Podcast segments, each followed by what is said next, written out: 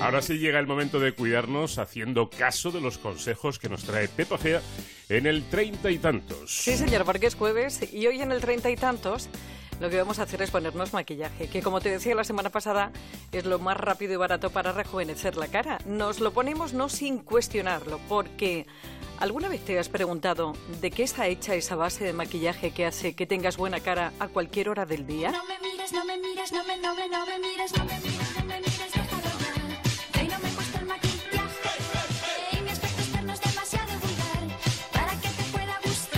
Como estarás pensando, era totalmente inhabitable la cancioncita. Dicen que la historia de la base del maquillaje se remonta al año 27 a.C. durante el inicio del Imperio Romano, pero nada tenían que ver aquellos ungüentos con los que ahora conocemos.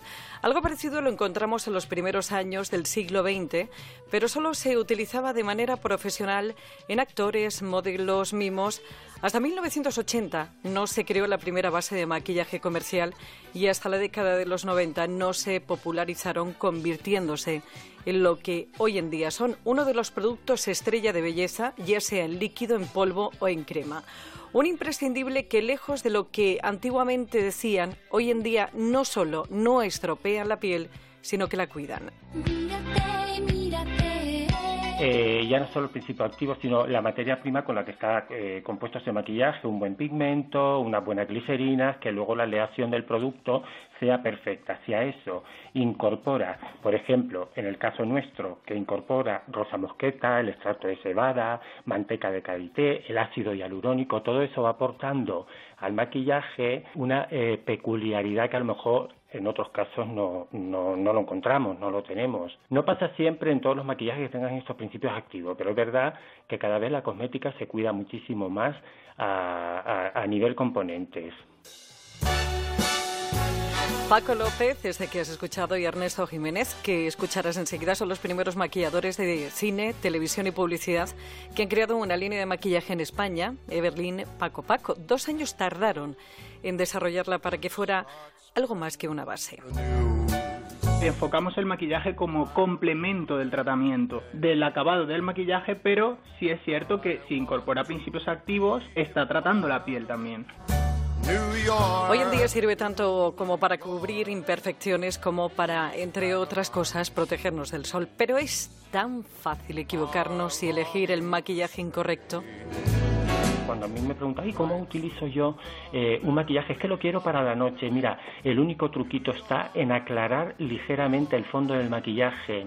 Eh, la elección del maquillaje fluido o la elección del maquillaje compacto depende de la, de la necesidad de cada piel. Eh, si yo tengo eh, la necesidad de cubrir mucho más la piel, tendré siempre en cuenta el maquillaje compacto. Tiene un poder de cobertura muchísimo más elevado que el maquillaje fluido. Ahora en invierno buscar un aspecto natural es el objetivo, aunque a veces dar con él es tremendamente difícil, entre otras cosas, porque no tenemos claro nuestro tono de piel. Si es más oscuro, pues parecerá que tenemos la cara de otro, y si es demasiado claro, que no nos llega el riego de cuello arriba.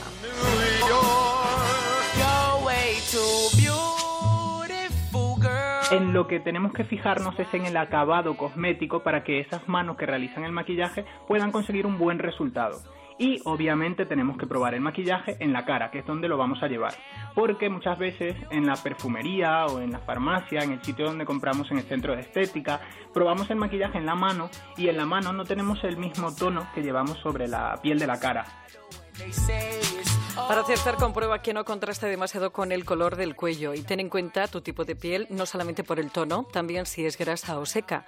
Existe base de aceite o base de agua. Las bases de aceite se consideran apropiadas para pieles secas y las bases con agua, pues para todo tipo de pieles. Cierto es que las nuevas generaciones son mucho más talentosas en esto del maquillaje. Y es que se forman con tutoriales. Ellos, Paco Paco, también tienen su canal de YouTube, pero eso no exime que alguna alguna salga a la calle exhibiendo eh, su estilo libre.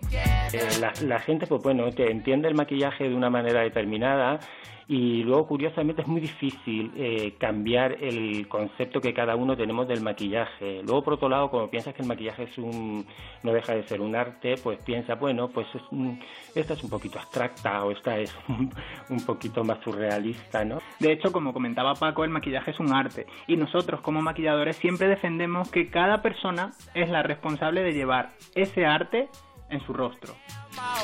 Te recuerdo que todos los productos cosméticos y de perfumería que hay en el mercado en España y en toda Europa están regidos por la legislación europea que obliga, entre otras cosas, a la realización de un examen de seguridad, a la regulación de sus ingredientes, a unos requisitos en su etiquetado, a una vigilancia y a unas medidas a adoptar en el caso de algún riesgo. Evidentemente, la seguridad de un cosmético vendrá garantizada por el fabricante. De ahí el riesgo de comprar productos falsificados porque no sabrás qué te estás poniendo en la piel. Está mejor que no, ya nada le hace daño.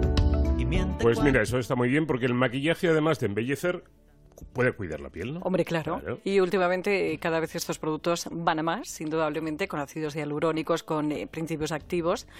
Y sobre todo en estos meses de frío en el que tenemos todos una carita de malitos, pues nos viene muy bien. Te recuerdo que tienes un Twitter que es arroba treinta y tantos onda cero. Para cualquier sugerencia consulta en treinta y tantos arroba onda cero punto es para volver a escucharlo o recuperar algunos anteriores en onda cero punto es barra treinta y tantos.